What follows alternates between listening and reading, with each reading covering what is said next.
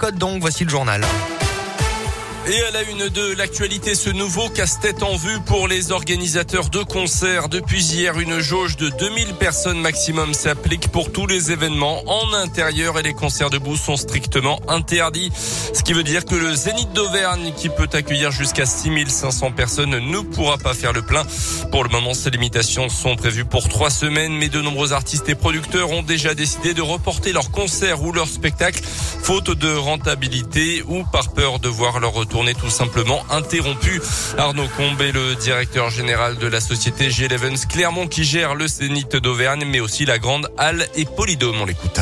Ça va nous impacter hein, euh, à la fois par euh, le report de certains concerts ou spectacles. C'est le cas avec euh, la Patte Patrouille, hein, d'ores et déjà reporté au 24 avril. C'est aussi des questions sur les concerts que sont Orelsan et, et les Baudins, hein, qui devaient avoir lieu sur la fin du mois de janvier. Le calendrier effectivement devient de plus en plus compliqué parce que c'est pas simplement les concerts de janvier qui sont reportés sur la fin de l'année 2022, mais c'était déjà les dates de, de, 2021. On peut aussi se poser la question du public est-ce qu'il aura les moyens de se payer tous ces concerts? Je veux dire, ça peut mettre en difficulté euh, certaines dates qui ne trouveront pas, euh, pour des raisons de pouvoir d'achat, euh, leur, leur public.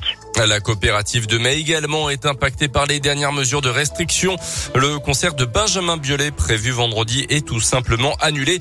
Du côté des sports, il n'y aura finalement pas de jauge proportionnelle dans les stades. Le ministre de la Santé a dit non. Ça sera donc 5000 spectateurs ou rien et même 2000 concernant le match de l'ASM sur le terrain du Racing le week-end prochain en top 14 puisque l'enceinte du Racing dispose d'un toit. Elle est considérée donc comme un espace clos comme les euh, pour les concerts. Donc, elle aura donc une jauge encore inférieure au stade complètement ouvert. Dans ce contexte, la suspension surprise la nuit dernière de l'examen du projet de loi sur le pass vaccinal.